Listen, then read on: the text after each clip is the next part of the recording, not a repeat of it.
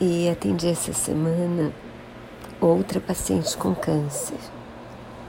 Talvez essa tenha sido mais duro até do que o vozinho, porque ela era mais jovem, ela tinha 57 anos, ela estava com a filha, nenhuma das duas sabia.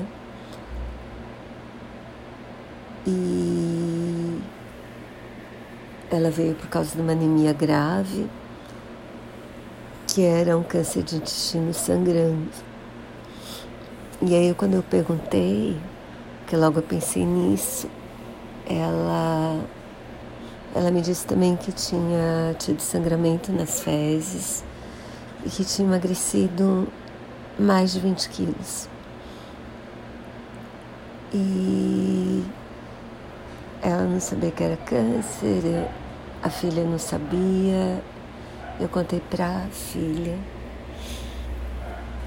A filha, os olhos da filha se encheram d'água.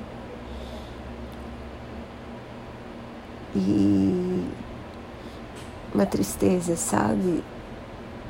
Delas eventualmente não terem procurado ajuda antes.